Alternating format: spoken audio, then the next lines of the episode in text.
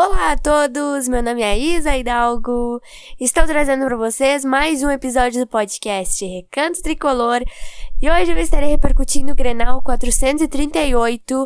O primeiro Grenal do ano aconteceu ontem na Arena do Grêmio e marcou a vitória do tricolor por 2 a 1 sobre o Internacional com um gol aos 49 minutos do segundo tempo, gente. Isso mesmo. O Grêmio estava vencendo o Internacional, o Inter empatou e o Grêmio fez o seu gol no último minuto de jogo pra testar o coração do torcedor, eu diria. Além de estar falando sobre essa partida, eu estarei fazendo a projeção da última rodada do Campeonato Gaúcho, que vai acontecer toda no sábado. Os seis jogos vão acontecer simultaneamente às quatro e meia da tarde e o Grêmio joga contra o Ipiranga de Erechim no estádio Colosso da Lagoa.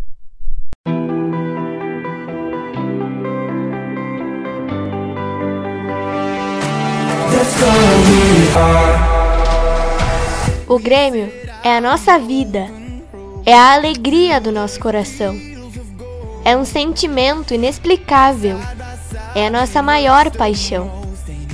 O Grêmio é o meu, o teu, o nosso imortal tricolor é o nosso único amor.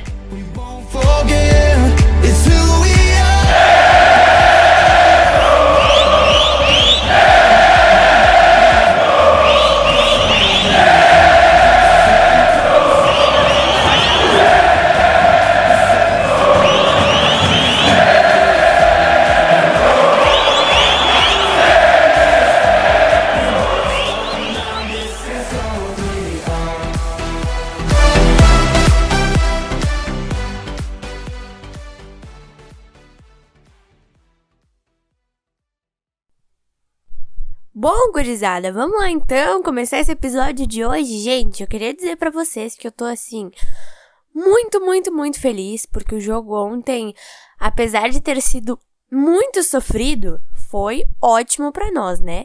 O Grêmio nesse momento é líder do campeonato, isolado com 28 pontos. É, a gente tem a vantagem, gente, de decidir os mata-matas todos em casa, se porventura a gente chegar até a final do gauchão e vamos chegar nos...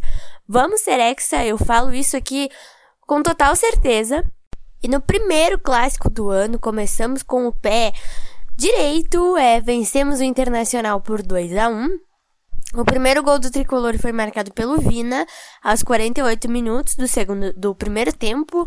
É, a propósito, gente, eu queria falar que antes desse gol do Vina, a gente já tinha já tinha criado muitas oportunidades, tá? Mas a gente vai falar mais sobre isso aqui nesse episódio.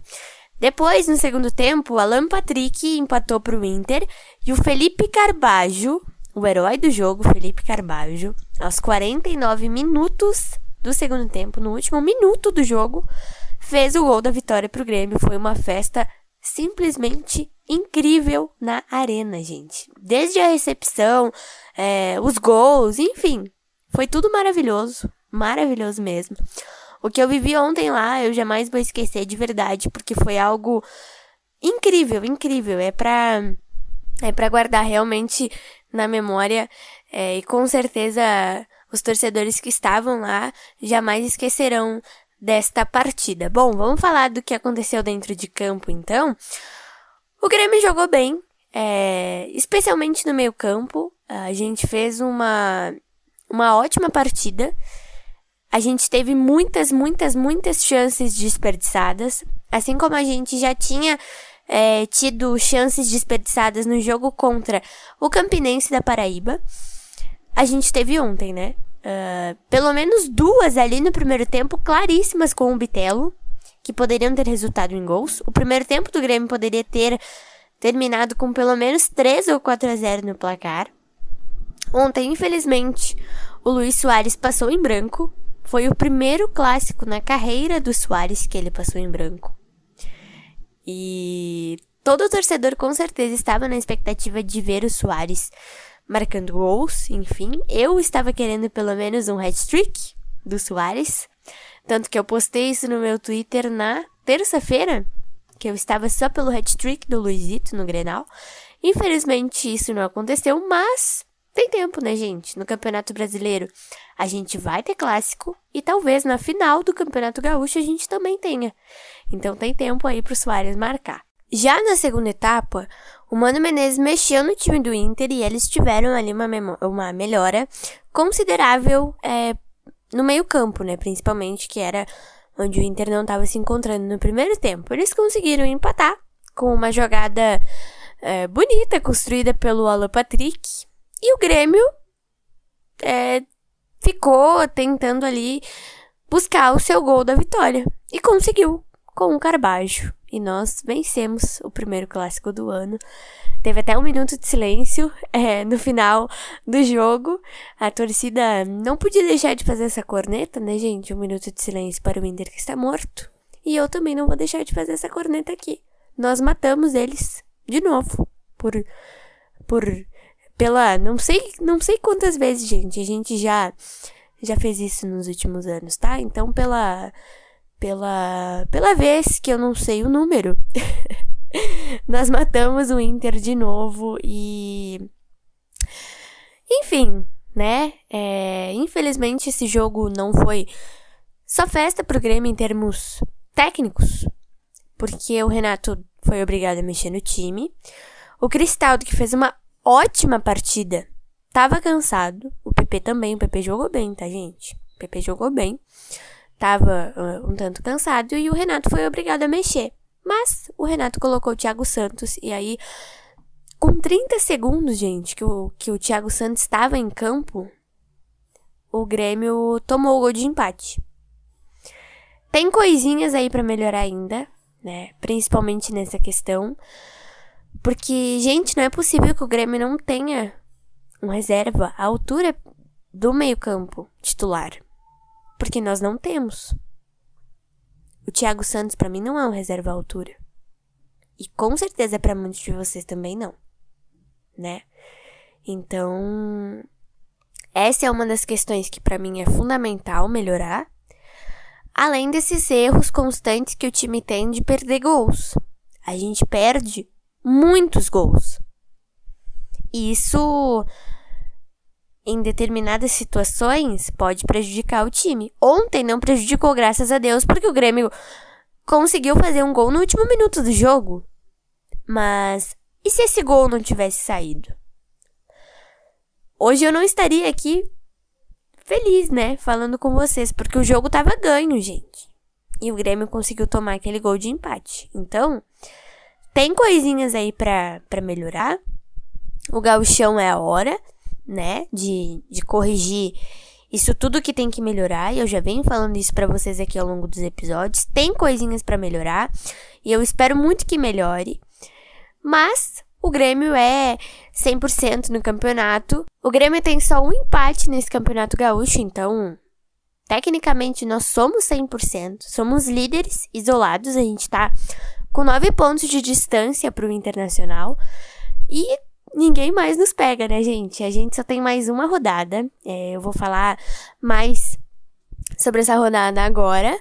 Essa rodada que vai acontecer simultaneamente no sábado, dia 11 de março. O Grêmio joga contra o Ipiranga de Erechim, em Erechim, no Estádio Colosso da Lagoa, às quatro e meia da tarde. Todos os seis jogos, como eu destaquei na introdução, vão acontecer às quatro e meia. E o Grêmio, provavelmente, gente, não vai com titulares. Porque na próxima quinta-feira, dia 16, a gente tem mais um compromisso pela Copa do Brasil. A data já está definida, esse jogo vai acontecer às 8 da noite na Arena, contra o Ferroviário do Ceará, que foi o nosso adversário aí, né? Que será, na verdade, o nosso adversário nessa segunda fase. Então, provavelmente o Grêmio vai com reservas, porque o Grêmio não tem mais nada para fazer nesse campeonato. A gente já tá com 28 pontos, pode até empatar esse jogo com o Ipiranga, a gente não perde essa vantagem que nós temos de decidir é, os segundos jogos, né, das semis e das finais em casa, então tá tudo certo. A gente não tem mais nada que se preocupar nesse campeonato. É, na minha opinião, é importante que a gente jogue com reservas, até para rodar o grupo, né, como diz o Renato, para dar mais rodagem para a equipe e tudo mais, mas também porque na quinta-feira tem mais um jogo importantíssimo pela Copa do Brasil. E na Copa do Brasil, vocês sabem, todos nós sabemos, que não dá para brincar, porque é a competição onde o Grêmio tira ali uma graninha ótima e é uma competição que o torcedor gosta de, de ver o time jogar. Então, é importante que a gente foque na Copa do Brasil, mas sem tirar o pé do gauchão, né? É, essa última rodada é importante para definir ali uh, o nosso adversário, né? A gente tá ali na briga é, da última vaga no, no G4, é, que tá entre Caxias e Juventude. Essa diferença entre eles só tá de três pontos, então a gente vai ficar de olho nesses jogos, porque vão definir o adversário do Grêmio. O Grêmio pode jogar com o Caxias, pode jogar com o Juventude as semifinais e nós poderemos ter um, um, um não, né? Dois eventuais Grenais na final. Assim, gente, eu não tenho nada contra jogar Grenal, eu adoro. Mas se a gente puder ver o Inter cair na semifinal, tá tudo certo também, né? Enfim, é, essa última rodada pra gente é, manter a nossa invencibilidade, manter a liderança. O Ipiranga, que nesse momento tá em terceiro, o Ipiranga perdeu seu jogo pro Caxias. Aliás, esse jogo foi muito polêmico. Eu assisti essa partida, foi um jogo polêmico mesmo. É, principalmente no primeiro gol do Caxias, né? O juiz marcou um pênalti que não existiu, expulsou o goleiro do Ipiranga incorretamente, mas enfim, polêmicas, né? Da, da arbitragem do, do campeonato que, que vem, vem tendo muitas polêmicas, né, ao longo dessas, dessas rodadas. Enfim, gente, é, o Ipiranga tá em terceiro, tá fazendo uma boa campanha, poderá ser o adversário do Inter na, nas semifinais, acho que isso aí não vai mudar. O Inter vai se manter em segundo, o Ipiranga vai se manter em terceiro, e ali uh, eu acho que o Caxias também vai se manter em quarto. Acho que o Juventude não não vai entrar, né, na última rodada. Não sei, é difícil de prever porque é futebol. Mas, enfim, esperamos que o Grêmio possa vencer, obviamente. Se empatar, não vou reclamar, mas a gente sempre espera uma vitória é, é, do, nosso, do nosso Grêmio, né? Que é líder 100% no campeonato. E para essa partida, gente, a gente não vai contar com o Tassiano, ele que tomou o terceiro cartão amarelo, tá fora desse jogo é, provavelmente ele ia ser titular, né? Mas enfim, tá fora é, dessa partida, então não vai jogar. Ontem a gente teve uma, uma lesão, eu diria, do Vidiaçante. Ele saiu no primeiro tempo ainda pra, pra, e foi substituído pelo Carbajo, né? Que, que teve essa, essa estrela no final do jogo de ter feito o gol da vitória. E veremos, veremos agora o que o Renato vai fazer, veremos o time que ele vai escalar para o sábado que eu, eu tenho convicções de que vai ser reserva, porque uh, a gente tá, tá de boa agora no campeonato, não, não tem mais nada para fazer, é só cumprir tabela mesmo.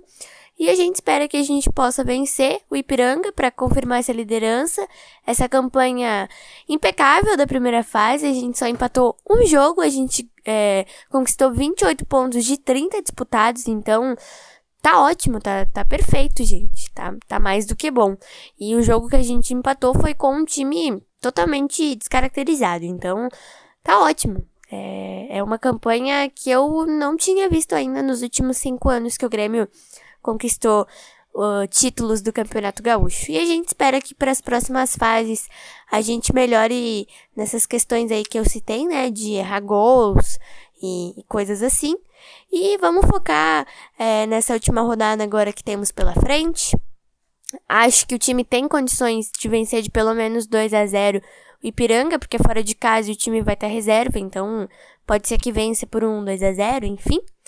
E depois nós temos a Copa do Brasil, que é mais um jogo importantíssimo no ano pra gente é, vencer e confirmar a classificação para a terceira fase e embolsar mais 2 milhões e 100 mil reais.